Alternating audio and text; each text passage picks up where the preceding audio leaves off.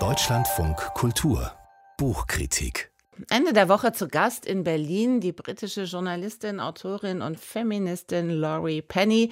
Und das dürfte mit dem neuen Buch zusammenhängen, was sich einreiht in ihr Werk mit sprechenden oder auch mit provozierenden Titeln wie Babys machen oder Fleischmarkt.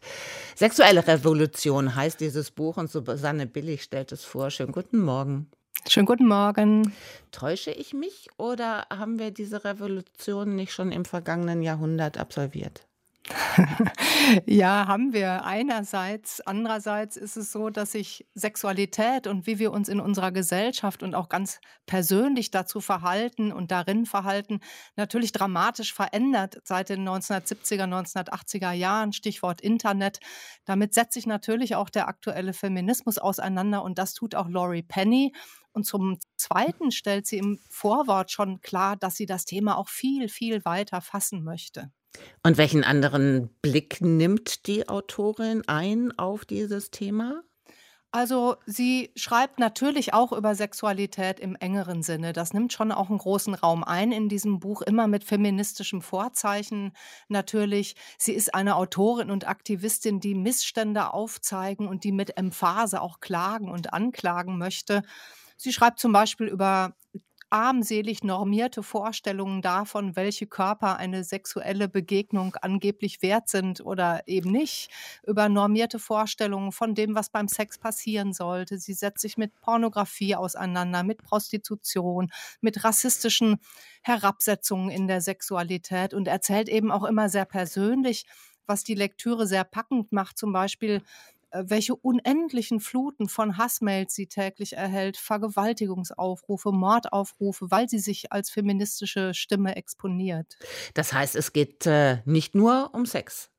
Das stimmt. Äh, sie widmet zum Beispiel, fand ich toll, ein Kapitel, ein ganzes Kapitel dem Arbeitskörper, und so nennt sie das von Frauen, so ist der Titel dieses Kapitels Arbeitskörper, zum Beispiel der Haus- und Erziehungsarbeit, die ja zwischen den Geschlechtern immer noch unendlich ungleich verteilt wird, hat sich in der Pandemie wieder aufs Neue gezeigt und verschärft.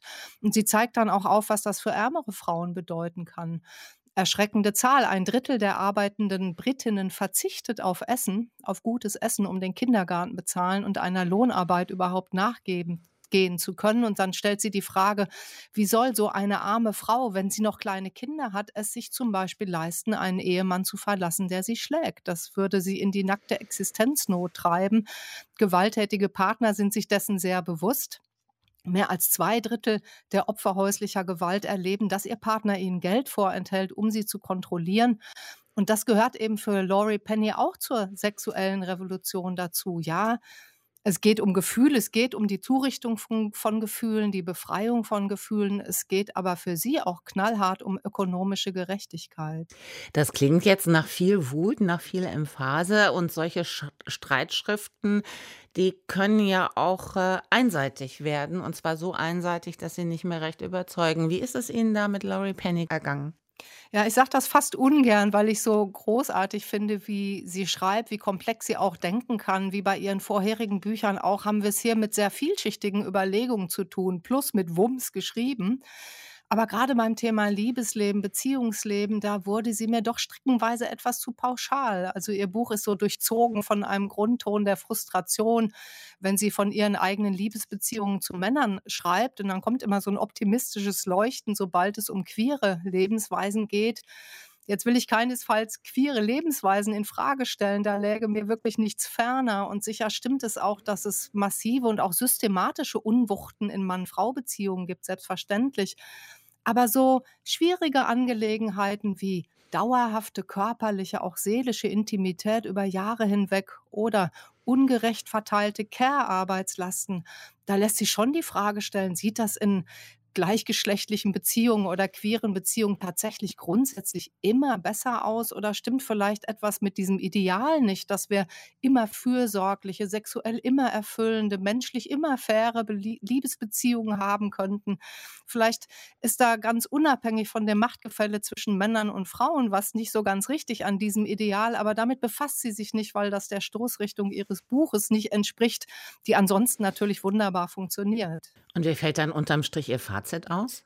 Also Sie ist Mitte 30. Sie schreibt mit einer Wucht und Souveränität und Power. Das ist wirklich große Klasse, auch stilistisch. Da habe ich auch so meine Freude dran gehabt. Sie recherchiert und donnert Zahlen aufs Papier, dann wütet sie, dann wird sie plötzlich ganz sanft in ihrem Tonfall, sehr persönlich und dann wieder fliegt sie durch die Weltpolitik, sehr schön übersetzt übrigens auch.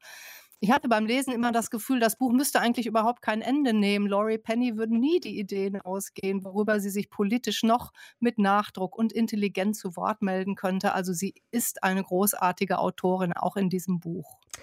Susanne Billig über das neue Buch von Laurie Penny, Sexuelle Revolution, rechter Backlash und feministische Zukunft. Die Übersetzung von, wie gesagt, Anne Emmert ist in der Edition Nautilus erschienen mit rund 380 Seiten für 24 Euro.